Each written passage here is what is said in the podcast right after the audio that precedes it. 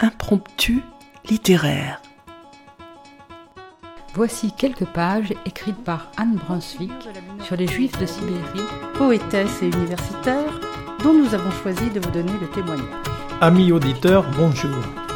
Aujourd'hui, nous vous proposons la lecture à plusieurs voix. Les femmes en avaient payé le plus lourd tribut. Le cas de Yissou. Pour amener un peu de légèreté dans cet univers marqué par une histoire Je vous ai choisi un extrait du chapitre 9, intitulé Assise près de l'incubateur, espèce de navire miniature en plexiglas. On sélectionne la main-d'œuvre destinée aux mines, aux chantiers, aux coupes de bois. Des textes d'auteurs du XXe et du XXIe siècle viennent jusqu'à votre oreille. Écoutez.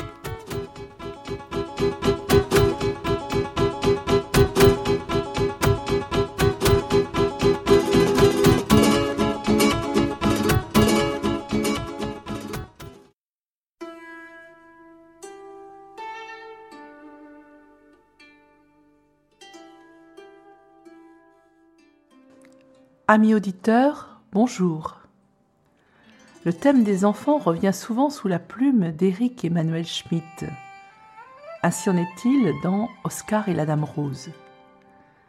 Ici, ce n'est pas d'un enfant malade dont il s'agit, mais des dix enfants qui font la fierté de Madame Ming. Cette dernière assure la maintenance des latrines du Grand Hôtel à Yunnan, grande ville du sud de la Chine. Le narrateur, qui s'y rend pour des raisons professionnelles, il est acheteur des jouets qui inondent nos magasins, fréquente cet hôtel et y fait la connaissance de Madame Ming. C'est ainsi que débute la fabuleuse histoire de Madame Ming et de ses dix enfants. La Chine, c'est un secret plus qu'un pays. Madame Ming, l'œil pointu, le chignon moiré, le dos raidi sur son tabouret, me lança un jour à moi l'Européen de passage. Nous naissons frères par la nature et devenons distincts par l'éducation. Elle avait raison. Même si je la parcourais, la Chine m'échappait. À chacun de mes voyages, son sol s'étendait, son histoire s'évaporait. Je perdais mes jalons sans en gagner de nouveaux. Malgré mes progrès en cantonais, en dépit de mes lectures, quoique je multipliasse les contrats commerciaux avec ses habitants, la Chine reculait à mesure que j'avançais, l'horizon. Au lieu de se plaindre de l'obscurité, mieux vaut allumer la lumière, affirma Madame Ming. Comment? Quel individu choisir pour fouiller ce sol énigmatique? Quelle proie harponner? La Chine contenait autant de sujets que la Méditerranée de poissons. La planète porte un milliard de Chinois et cinq milliards d'étrangers, murmura Madame Ming en ravaudant une paire de bas. Au cours d'une émission qu'elle écoutait sur sa radio en plastique bistre, vestige de l'époque maoïste qui enrhumait les voix en y ajoutant des postillons, Madame Ming répétait les propos du journaliste gouvernemental, un as des statistiques et du léchage de cul. Un milliard de Chinois. À ce moment-là, je ne repérais pas ce qui la déconcertait, qu'il y ait tant de Chinois ou si peu. La tête ronde d'une couleur écarlate des plis nets sur la peau, des dents aussi fines que des pépins. Madame Ming évoquait une pomme mûre, sinon blette, un brave fruit, sain, savoureux, pas encore desséché. Mince, son corps semblait une branche souple.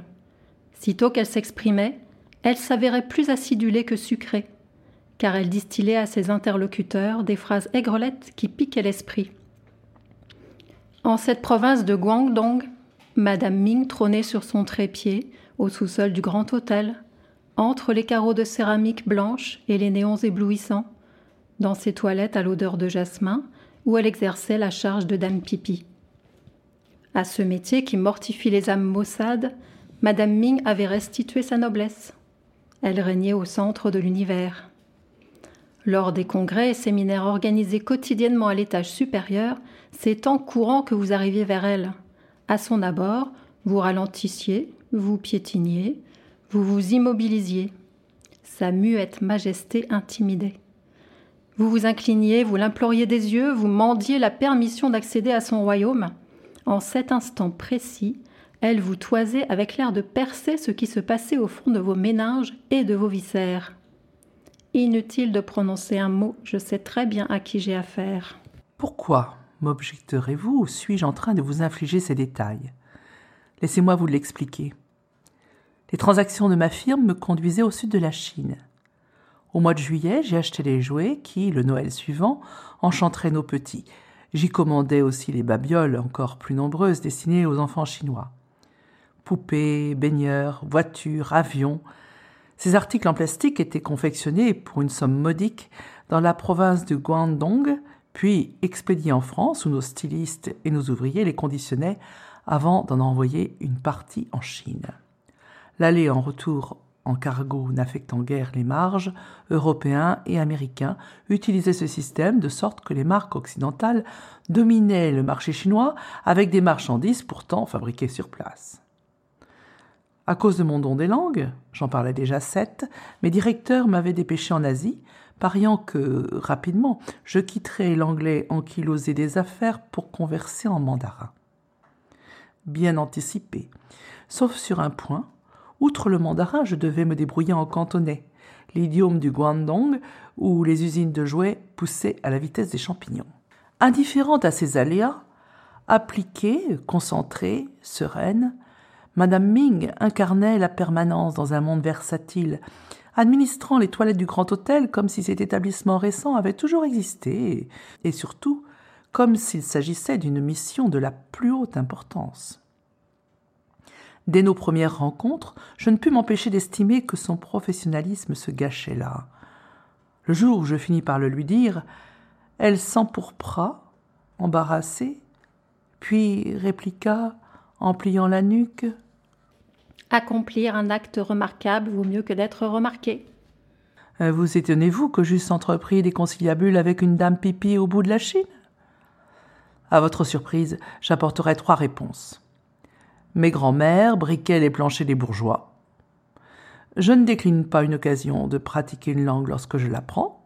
Et enfin, j'utilise une technique de négociation qui consiste à user les nerfs de mes partenaires en brisant la discussion pour m'absenter, méthode qui m'astreint à m'engouffrer aux toilettes aussi fréquemment qu'un patriarche dont la prostate serait bombardée par l'âge.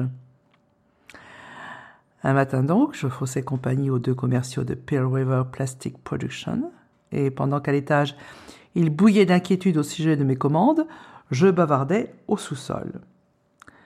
En cherchant dans ma veste une pièce de pourboire, je laissai une photo glisser de ma poche. L'employé la ramassa, sourit en découvrant le cercle familial. Ce sont vos enfants, monsieur? Oui. Combien en avez-vous? Euh, Deux par chance. Une fille, un garçon. Je n'en espérais pas davantage. Dépasser le but n'est pas l'atteindre. Elle me tendit le cliché.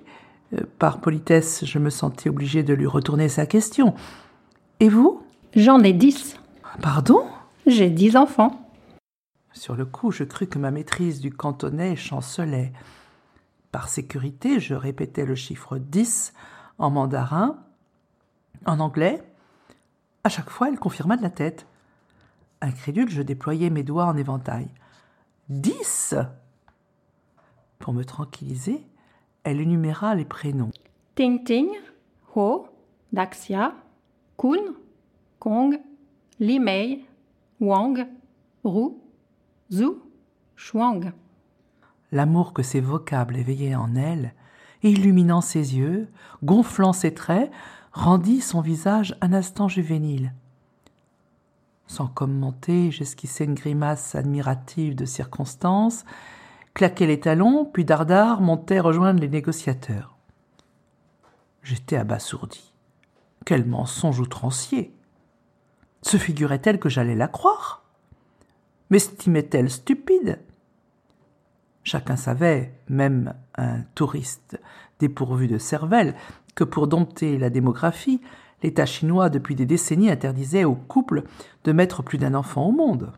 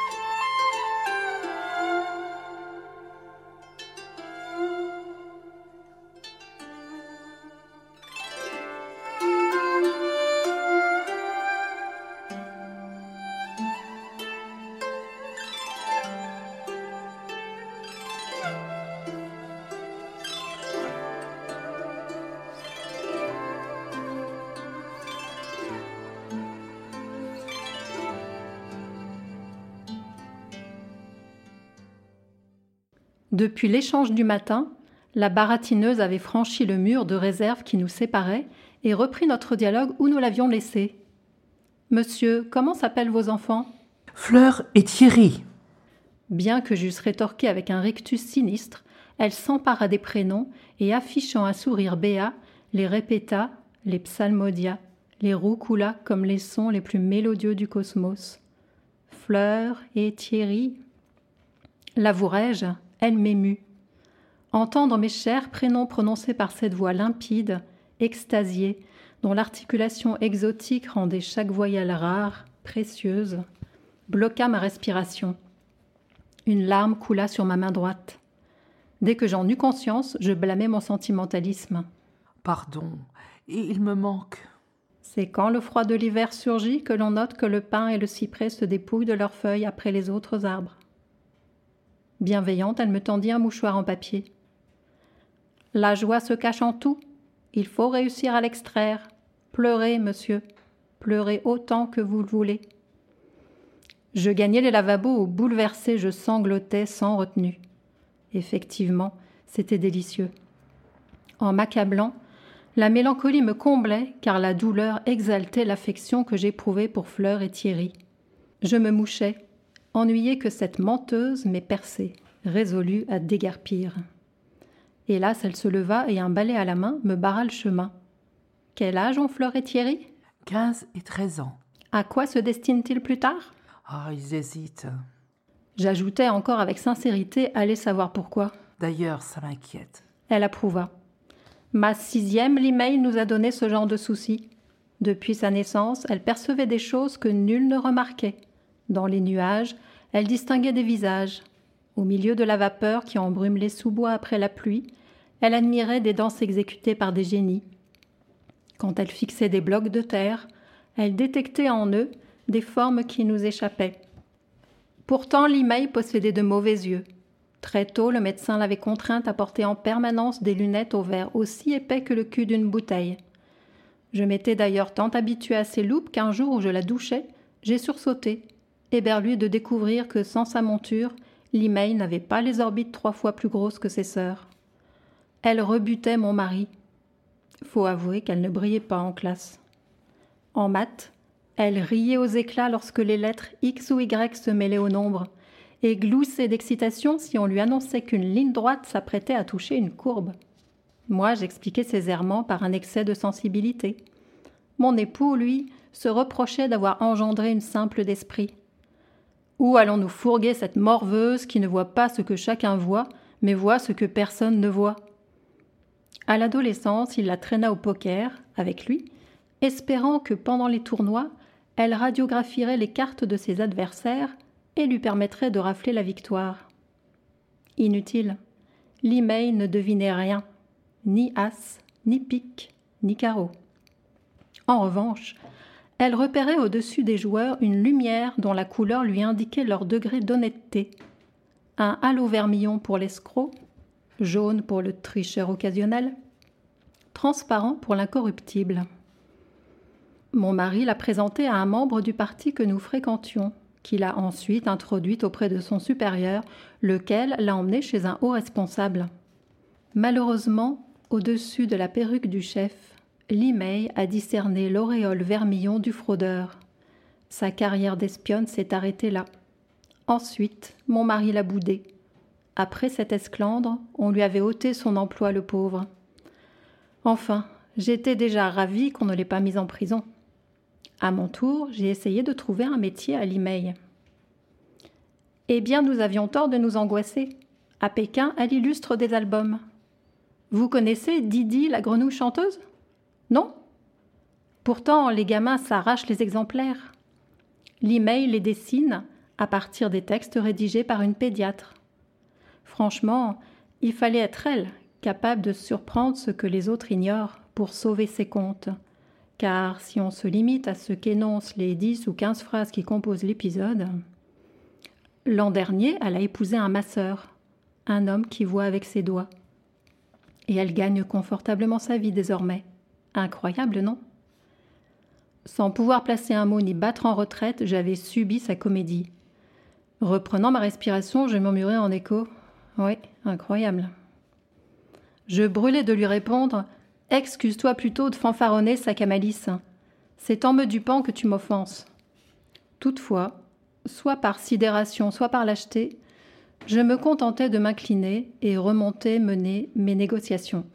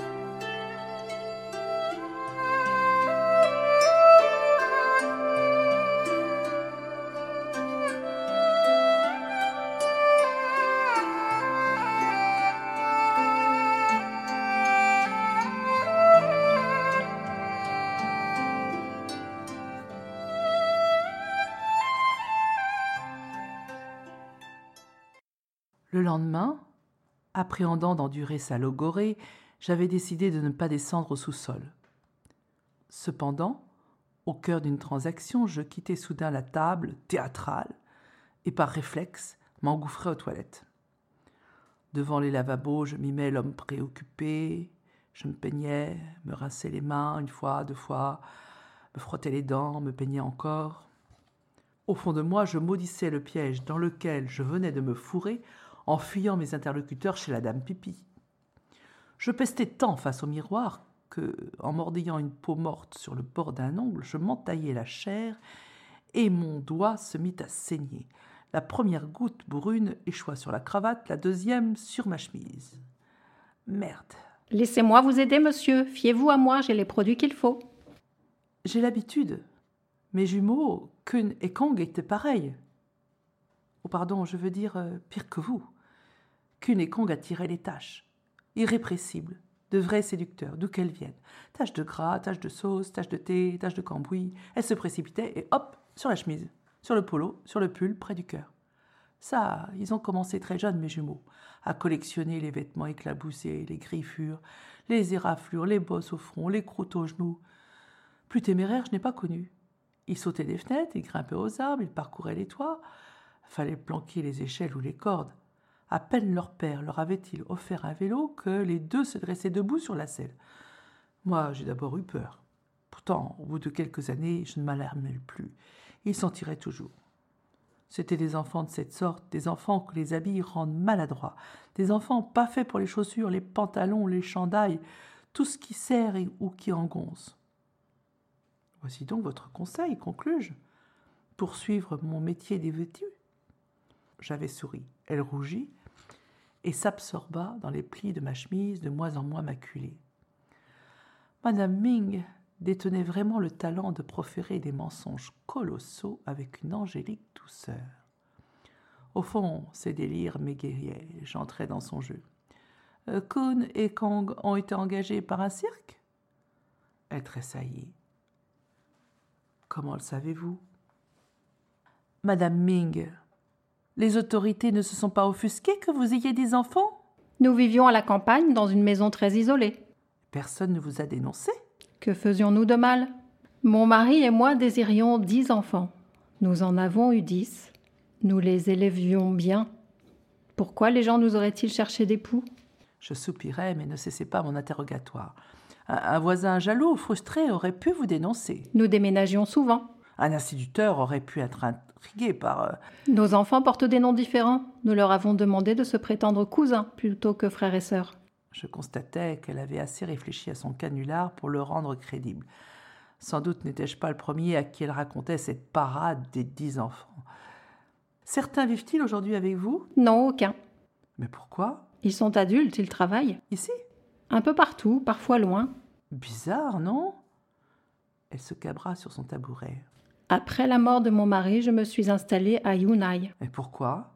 Elle haussa les épaules, regrettant d'énoncer une évidence. Il y a des emplois ici. J'ai été ouvrière trois ans à la fabrique Pearl River Plastic Production avant d'obtenir ce poste au Grand Hôtel.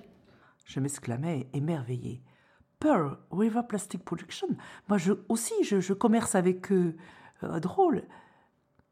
Elle darda sur moi un regard hostile, estimant qu'il n'y avait matière ni à rire, ni à s'ébahir.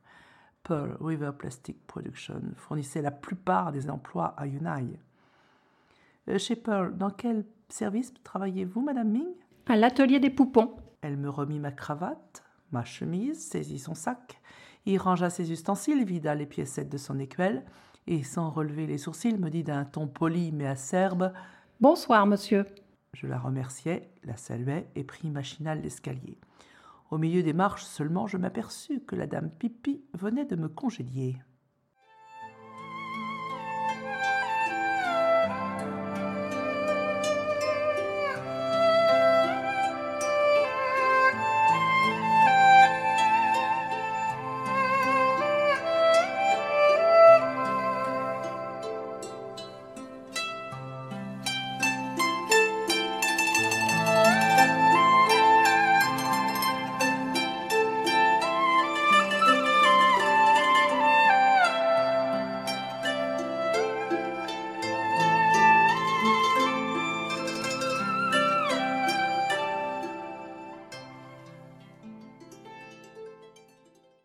Le lendemain, on me conduisit à l'usine Pearl River Plastic Production, que le directeur, flanqué des deux vendeurs dont j'épuisais la patience, tenait à me faire visiter. Dans d'immenses hangars, quatre murs et un toit architecture minimale, des centaines d'employés fabriquaient les jouets en silence. D'un bâtiment à l'autre, la répartition des tâches reproduisait le sexisme de nos sociétés. Les mâles manipulaient les voitures, les femelles les poupées. L'atelier des poupons, celui où avait officié Madame Mig, m'impressionna. D'amples bennes grillagées convoyaient des membres roses, identiques, classés.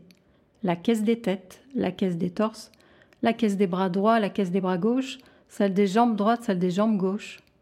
Déversés brutalement, ces fragments anatomiques partaient sur des tapis roulants, puis étaient saisis par les ouvrières pour de brèves soudures, afin de terminer, à l'extrémité de la manufacture, assemblés en baigneur.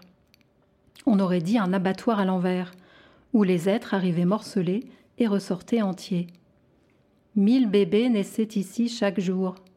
Parce que les femmes portaient un écran de papier sur le visage, des charlottes bleues autour des cheveux, elles semblaient des infirmières mettant des enfants au monde.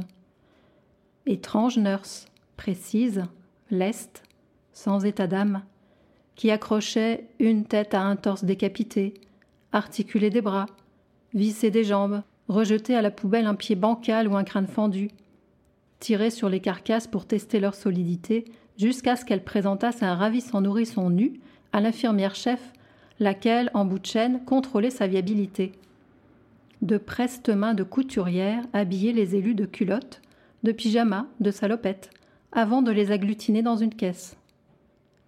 Pour qu'on se crût en une maternité, il manquait la criaillerie, les gloussements, la liesse, les compliments, les rires. On n'entendait que les machines. Près de l'issue, j'observais les corps entassés. Ils évoquaient tant des individus réels que leur promiscuité me choquait. Leur similitude aussi me pétrifiait. Lequel choisir? Pour lequel opter? Pourquoi celui-ci plutôt que celui-là? Pendant cette méditation, j'eus le malheur de contempler l'usine d'une façon panoramique. Les ouvrières asiatiques, masquées, chapeautées, affublées de blouses turquoises, se ressemblaient. Je frissonnais. Quoi C'était cela notre condition? Nous nous croyons rares alors que nous provenons du même moule Pareil, y compris par la prétention d'être unique. Afin de me détacher de ces considérations sinistres, je m'ébrouais, accompli quelque pas, aller effleurer les poupons. Si aujourd'hui ils restaient interchangeables, demain, dès qu'ils seraient adoptés par un enfant, ils se différencieraient, remplis d'amour, tatoués d'une histoire, marqués par les expériences. C'est l'imagination qui singularise, l'imagination qui arrache à la banalité, à la répétition, à l'uniformité. Dans le destin des jouets, je repérais celui des hommes. Seule l'imagination, produisant des fictions et forgeant des liens rêvés, crée des originaux. Sans elle, nous serions proches, trop proches, analogues, aplatis les uns sur les autres dans les bennes de la réalité. Madame Ming bluffait légitimement. Parfois le sort cogne de manière si abrupte qu'il suffit d'une pointe de fantaisie pour l'attendrir. Quand je songeais aux trois années qu'elle avait passées ici, où la vie se réduisait à des tâches ineptes réitérées douze heures d'affilée parmi des collègues automates, je comprenais son besoin de s'évader, de partir, de respirer un autre air. Oui, dans cette prison, l'illusion demeurait le ciel par lequel on s'échappe. Le roman de ses dix enfants la sauvait.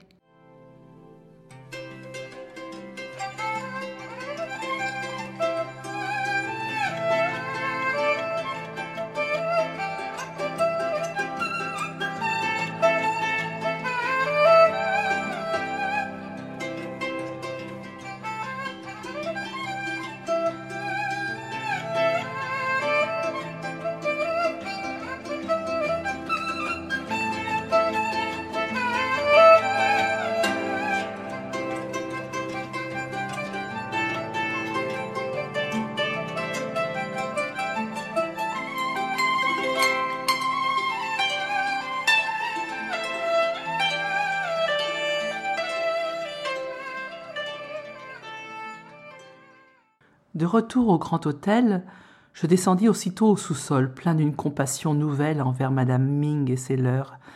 Je tenais donc à effacer la néfaste impression que j'avais donnée la veille lorsque j'étais devenu défiant puis inquisitorial. Soudain je fonçai vers elle. Excusez mon attitude d'hier.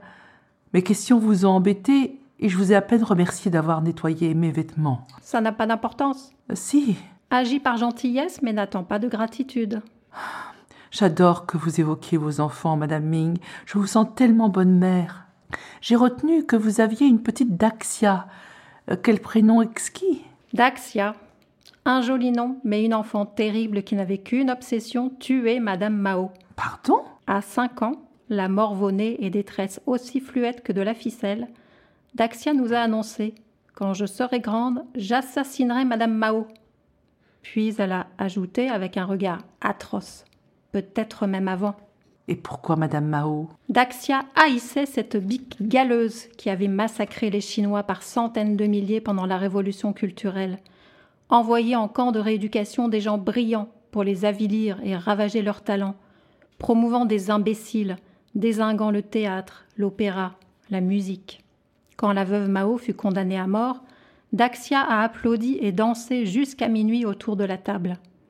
Néanmoins, le tribunal accorda deux ans de sursis à cette despotique vieillarde pour qu'elle puisse se repentir.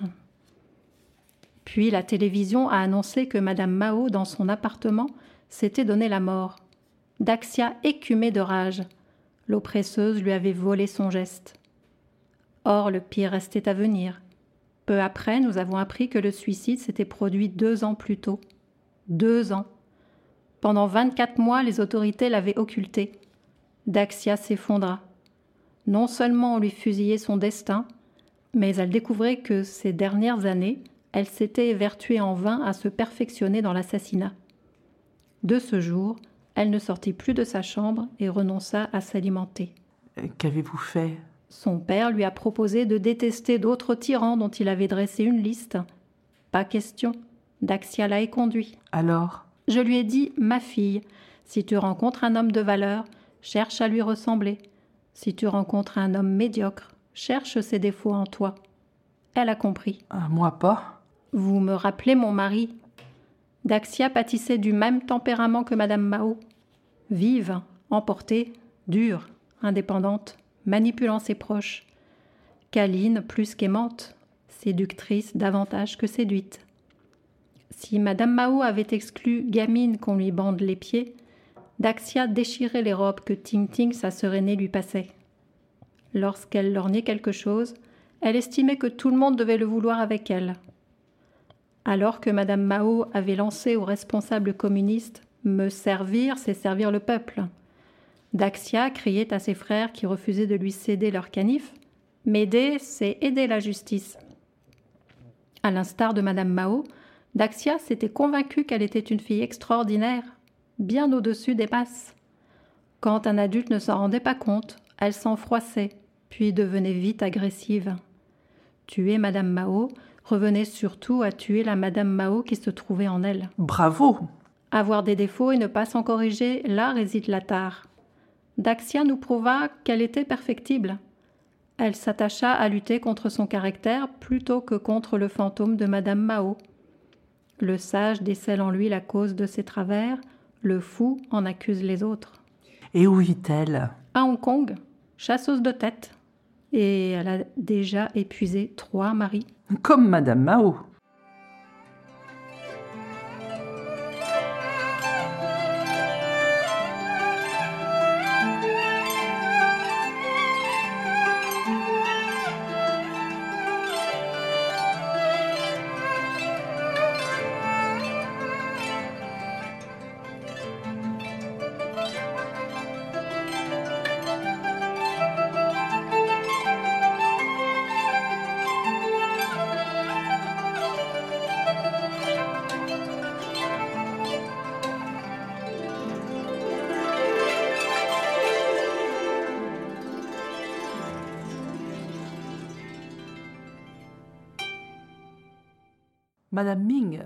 Gloussa à ma remarque, m'indiquant que, quoiqu'absorbée par son récit, elle ne manquait pas d'humour. Les cinq jours suivants, je les consacrais à un voyage à Shenzhen afin d'établir des contacts. De retour à Yun'an, pressé de conclure mes négociations, je savais que ne subsistait qu'un court délai pour recueillir les fantasmagories de Madame Ming. Le lundi, j'apportais une boîte de confiserie française dénichée à Shenzhen. Tenez, Madame Ming, je ne reviendrai pas avant six mois. Voici un modeste cadeau. Émue, elle protesta, refusa, puis accepta. Saisit le paquet, hésita à l'ouvrir, y consentit, protesta de nouveau euh, en s'émerveillant devant les chocolats, me les rendit en alléguant qu'ils étaient trop somptueux, puis les réaccepta, me remercia quinze fois, insistant pour que je les déguste en sa compagnie. Nous nous assîmes l'un en face de l'autre autour de sa fragile table, les pourboires et les gourmandises entre nous. Décrivez-moi Fleur et Thierry. Exigea-t-elle après avoir avalé avec moult piaulements de contentement une ganache pralinée. Devinant que je serais privé de récit si je n'obtempérais pas, je narrais des anecdotes sur eux.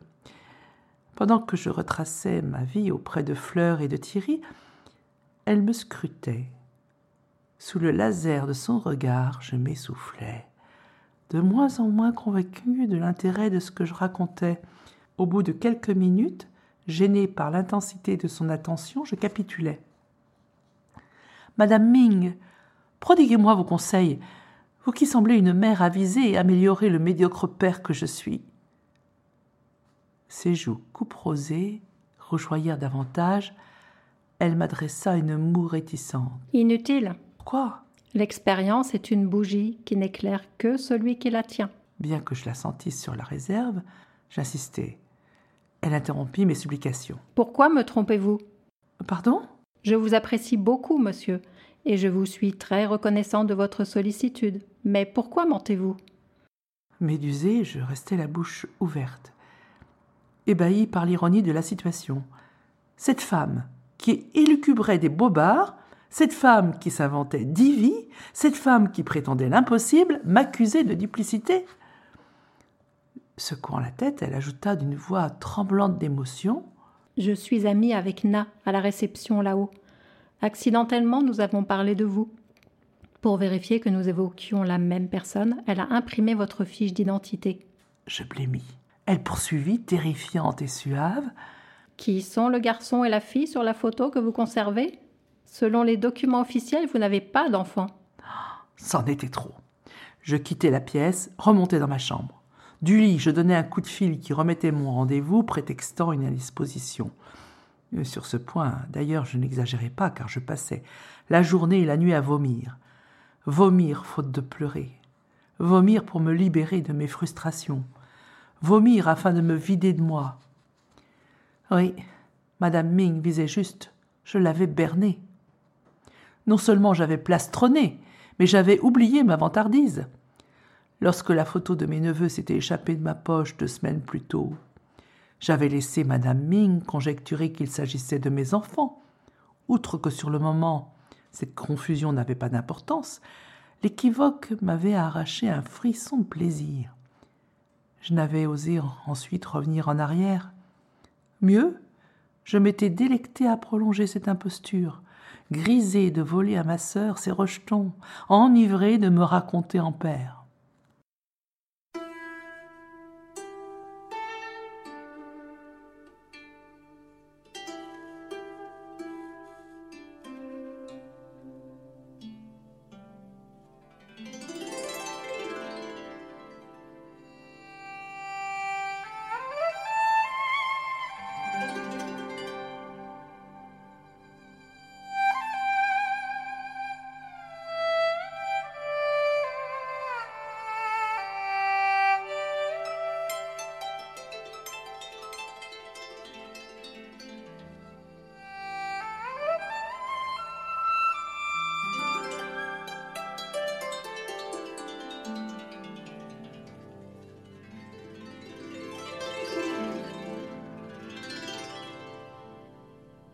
Le mardi matin, dans le but de regagner mon estime, je finalisais en trois heures les contrats, puis ma corvée accomplie, comme si mes pieds décidaient pour moi, je m'engouffrais au sous-sol. Madame Ming, qui escomptait ma venue, piaffa de satisfaction en me voyant surgir. Alors que je demeurais debout, bras ballants, elle me reçut avec mansuétude, tel un convalescent. Pourquoi? murmura-t-elle je détournai les yeux. Pourquoi quoi? Pourquoi vous ai-je mystifié ou pourquoi n'ai-je pas d'enfant? Pourquoi n'en avez-vous pas? Oh, J'aime partir, euh, bouger, voyager. Des millions de pères s'absentent sans scrupule. Parmi les femmes que j'ai rencontrées, je n'ai pas trouvé une mère. Dites plutôt que les femmes qui vous ont rencontré n'ont jamais trouvé un père en vous. Elle remet sa soucoupe à piécette et renchérit. Ne vous voilez pas la réalité. Autorisez-vous à souffrir de manquer d'une famille. Parfois, il faut ouvrir la porte à la douleur.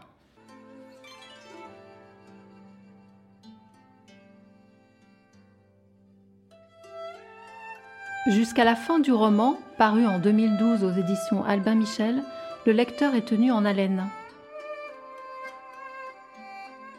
En guise de conclusion, voici notre adage confucéen. Ne vous arrêtez pas en chemin. Allez au bout du bouquin car Madame Ming vous réserve d'autres surprises. Nous remercions Vincent pour l'enregistrement et le montage de cette émission, préparée et lue par Anne et Bénédicte. À bientôt!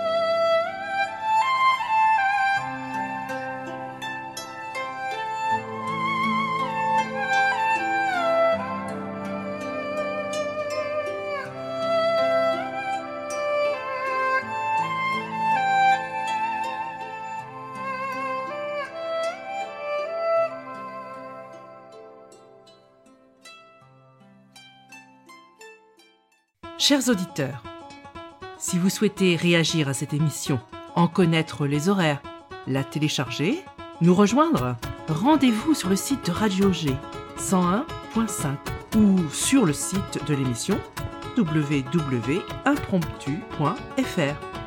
Vous nous y retrouverez